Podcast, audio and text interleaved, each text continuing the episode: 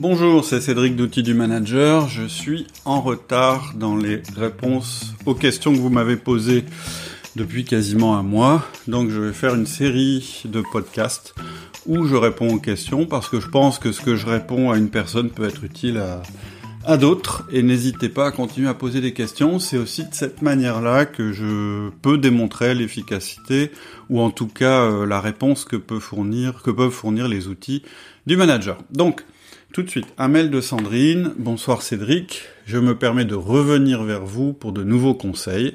Je gère une équipe de 17 collaborateurs à distance sur un très grand territoire. J'ai parmi mon équipe une personne qui manipule les autres avec volonté de nuire et leur impose de se taire. Je l'ai su lors d'un 1 à 1, mais pas de nom même si j'ai une idée. Les choses ne sont pas dites, donc je ne peux intervenir pour régler les problèmes comment régler la situation qui pourrit la vie de l'équipe.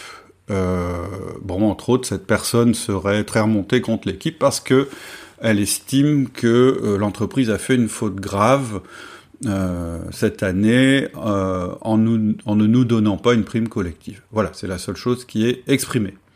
Donc, clairement, donc Sandrine est la manager d'une équipe de 17 collaborateurs. 17, c'est beaucoup, et 17 à distance, c'est énorme. Je vais y revenir parce qu'il y a peut-être quelque chose de long terme à faire sur euh, ton équipe, euh, Sandrine. Mais euh, dans l'immédiat, tu as un problème qu'il faut résoudre le plus vite possible. Donc ce que je note, c'est que tu fais des 1 à 1. C'est déjà un énorme point parce que si jamais tu ne faisais pas d'un 1 à 1, je saurais pas quoi te répondre si ce n'est bah, mets déjà en place des 1 à 1. Donc ça, c'est fait. Ensuite, le deuxième outil du manager, c'est le feedback. Ceux qui écoutent le podcast depuis un moment le savent. Mais là, en l'occurrence, ce que je voudrais dire, c'est que quand effectivement vous avez euh, la certitude que quelqu'un dans l'équipe a un comportement manipulatoire, enfin un comportement qui pourrit la vie de l'équipe, l'outil auquel il faut immédiatement passer, penser, c'est le feedback. Le feedback, c'est quoi? C'est un outil que vous allez utiliser pour encourager les comportements positifs et pour ajuster les comportements négatif. Donc, qu'est-ce que ça veut dire concrètement? Ça veut dire que dans un feedback, il y a quatre étapes. La première étape, c'est de demander à la personne euh, si elle est prête à recevoir un feedback. Donc c'est est-ce que je peux te parler deux minutes hein? Ça peut être simplement ça, parce que si la personne n'est pas prête à l'entendre, c'est même pas la peine que vous le fassiez. Il faut attendre qu'elle soit en mesure de l'entendre. Et je dirais que l'endroit idéal pour faire un feedback euh, quand une personne refuse le feedback, c'est le 1 à 1, puisque là, en l'occurrence, euh, elle, est, elle est sûre d'être en, mesure de vous entendre. La deuxième étape, ça va être de lui décrire le comportement.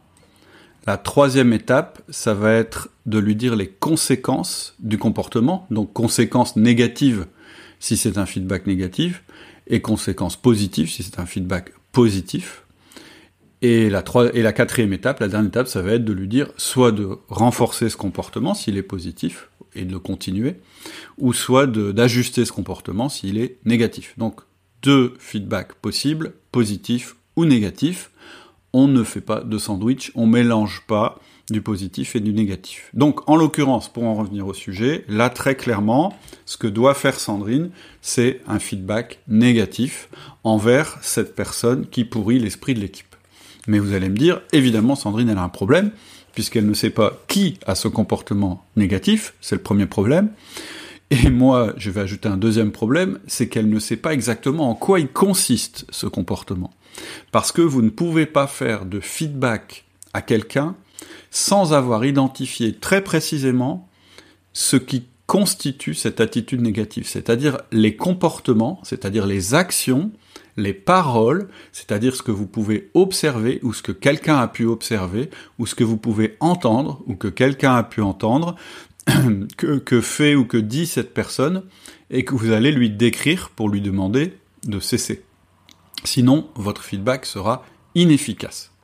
Donc, premier problème, on ne sait pas qui est la personne. Donc, moi, ce que je conseille à Sandrine, c'est lors du prochain 1 à 1 qu'elle a avec le collaborateur ou la collaboratrice qui lui a parlé de ce comportement euh, manipulatoire, c'est de demander à cette personne de nommer qui euh, euh, bah, qui est la personne en question Et la manière de dire, c'est, bah, tu sais, la dernière fois, tu m'as dit que il y avait quelqu'un dans l'équipe qui avait euh, un comportement manipulatoire.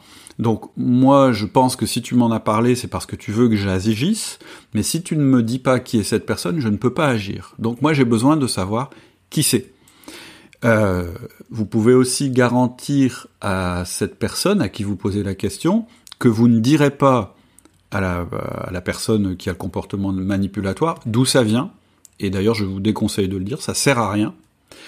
Et euh, donc voilà, première chose, faut absolument savoir qui c'est. Donc soit il faut obtenir l'information, et c'est le plus logique, de la personne qui en a parlé en premier, ou soit il faut habilement essayer de savoir dans l'équipe si euh, d'autres personnes ont constaté euh, ce comportement et auprès de ces autres personnes savoir qui est la personne.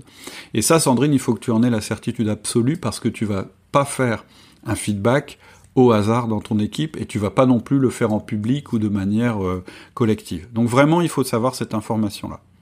Une fois que tu as obtenu cette information, tu vas demander à la personne de décrire le on va, on va imaginer que la, la, la, personne qui est responsable de ce qui, qui a ce comportement de manipulation s'appelle Georges ce sera plus simple et donc il faut que tu demandes à la personne qui, qui a parlé de Georges lui dire maintenant il faut que tu me dises exactement ce que tu entends par comportement manipulatoire. Qu'est-ce que Georges dit? Qu'est-ce qu'il fait exactement? Et euh, je voudrais avoir tous les comportements et à peu près savoir quand c'est arrivé, etc. Et tu notes. Une fois que tu as ça, tu peux soit décider de faire ton feedback au fameux Georges, ou soit tu as l'intention de... T'es pas sûr, donc tu veux te rassurer, et tu vas avoir plus d'informations. Donc, lorsque tu feras des 1 1 avec d'autres personnes, excepté Georges, tu vas essayer d'en savoir un petit peu plus.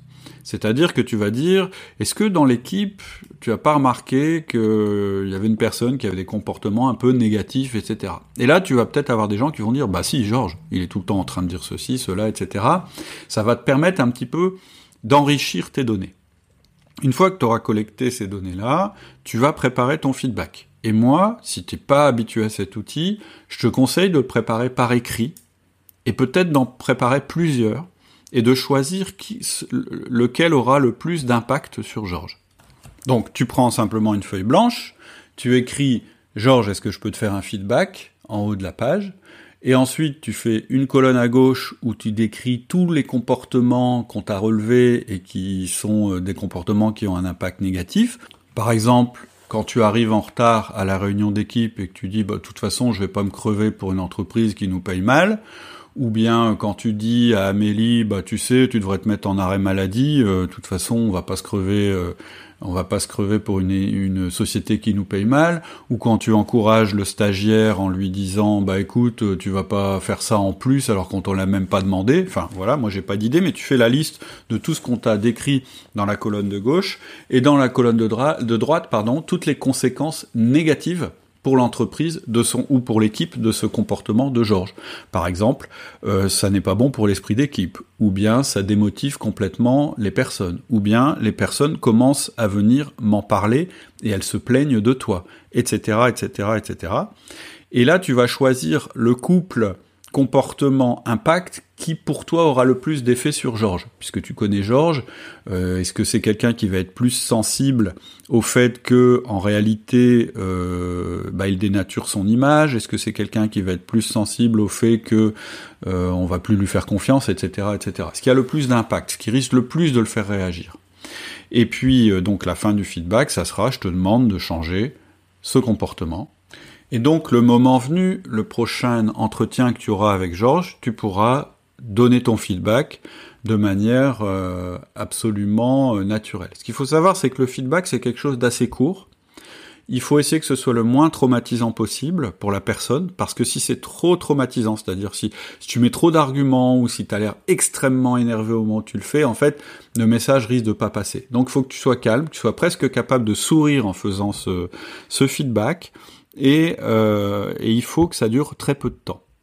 Le risque que tu as, c'est que Georges risque de réagir négativement, il risque de se défendre, ou il risque de, te demander mais euh, qui t'a dit ça, c'est pas vrai du tout. Eh bien, tu ne dois pas rentrer dans cette conversation. C'est-à-dire qu'une fois que tu as fait ton feedback, il faut couper la communication.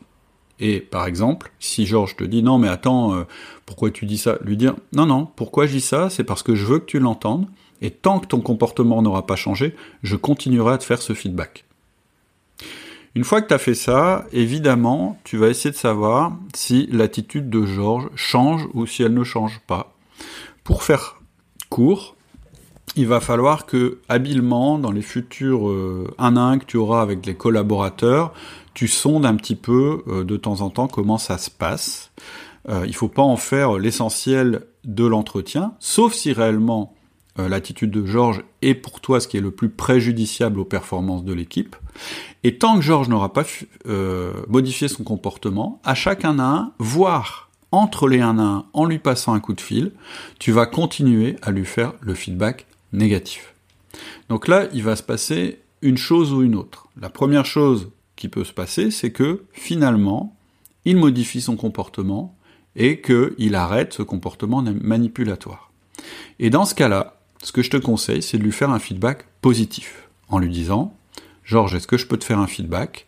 Quand je vois que tu as cessé toutes les allusions à cette prime euh, collective qui n'a pas été versée, et que tu contribues à la réunion en arrivant en avance et en étant force de proposition, ça me réjouit parce que là tu contribues à l'esprit d'équipe et euh, je te remercie, je t'encourage à continuer. Voilà, simplement pour marquer le coup, pour dire bah ça y est, on est dans autre chose et notre relation euh, va devenir meilleure. Si jamais Georges ne modifie pas son comportement, parce que voilà, c'est pas le monde de Candy, hein, j'ai pas dit que le feedback c'était un outil magique, mais disons que c'est l'outil absolument à utiliser avant d'envisager une quelconque sanction. Et euh, il faut que tu laisses du temps à Georges pour changer. Cette situation, elle existe quand même depuis un moment, puisque apparemment elle existe depuis le début de l'année donc on est au mois de, novembre ou même de décembre, euh, donc elle va peut-être pas changer du jour au lendemain. Donc laisse-toi un mois, un mois ou deux pour que ça change en faisant des feedbacks réguliers. Et si au bout de ce mois ou de ces deux mois ça ne change toujours pas, bah, tu vas passer au, à ce qu'on appelle un feedback systémique. Un feedback systémique, c'est un feedback sur le fait que ton collaborateur n'écoute pas tes feedbacks. Et donc ça va être de lui dire Écoute Georges, quand je vois que tu ne réagis pas du tout à mes feedbacks, je commence à envisager une sanction, éventuellement financière, et voire plus. Est-ce que tu peux écouter mes feedbacks et cesser ce comportement? Parce que, c'est ce que je disais, on n'est pas dans le monde de Candy, et quand un collaborateur ne réagit pas à des outils, je dirais plutôt soft, bah oui, il faut que tu fasses usage de ton pouvoir hiérarchique. Donc voilà mon conseil par rapport à cette attitude négative. Mais maintenant, j'ai quand même une réflexion à faire qui va un petit peu plus loin et qui est un peu plus long terme. Euh, 17 collaborateurs sur un très grand territoire que tu gères à distance, c'est beaucoup. Hein, j'ai fait plusieurs vidéos euh, sur la taille idéale d'une équipe. Moi, en général, je dis que au-delà de 7-8 collaborateurs, c'est bien d'avoir un relais de communication. C'est-à-dire que on pourrait imaginer que euh, tu aies des relais aux communications ou des managers dans ton équipe qui se chargent de manager euh, six personnes. C'est-à-dire que, à mon avis, tu commences à avoir des soucis de cet ordre-là parce que tu es le seul relais managérial dans les équipes.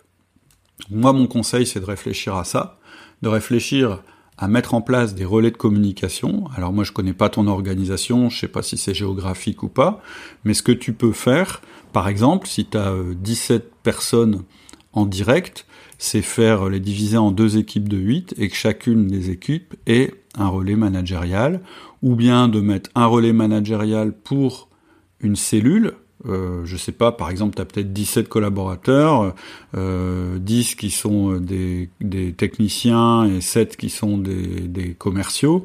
Donc peut-être que tu peux mettre un représentant des techniciens et continuer à gérer les commerciaux en direct. Enfin voilà, après il y a plein de formules, mais je pense que voilà, 17 personnes en direct, à part si c'est euh, uniquement euh, ton job que de les manager, que t'as pas d'autres tâches à réaliser, ça me paraît beaucoup, et c'est peut-être une raison pour lesquelles tu as des symptômes un petit peu comme ça de mauvaise communication qui se développent, et spécialement avec des gens euh, qui sont tous à distance les uns des autres.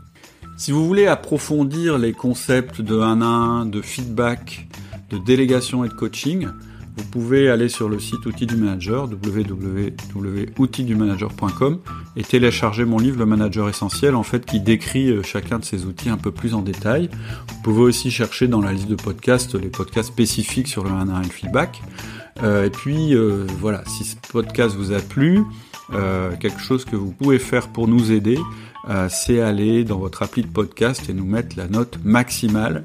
C'est comme ça que euh, ce qu'on défend chez Outils du Manager, c'est-à-dire un management à la fois euh, efficace et éthique, fera son chemin en France. Hein. Notre idée, c'est vraiment d'aider les managers dans leur rôle de tous les jours. Donc, ça va vous prendre quelques secondes. Allez sur le podcast Outil Manager, mettez-nous 5 étoiles. Ça nous donnera de la visibilité et puis ça nous encouragera à poster de plus en plus de podcasts. À bientôt. Bonne semaine.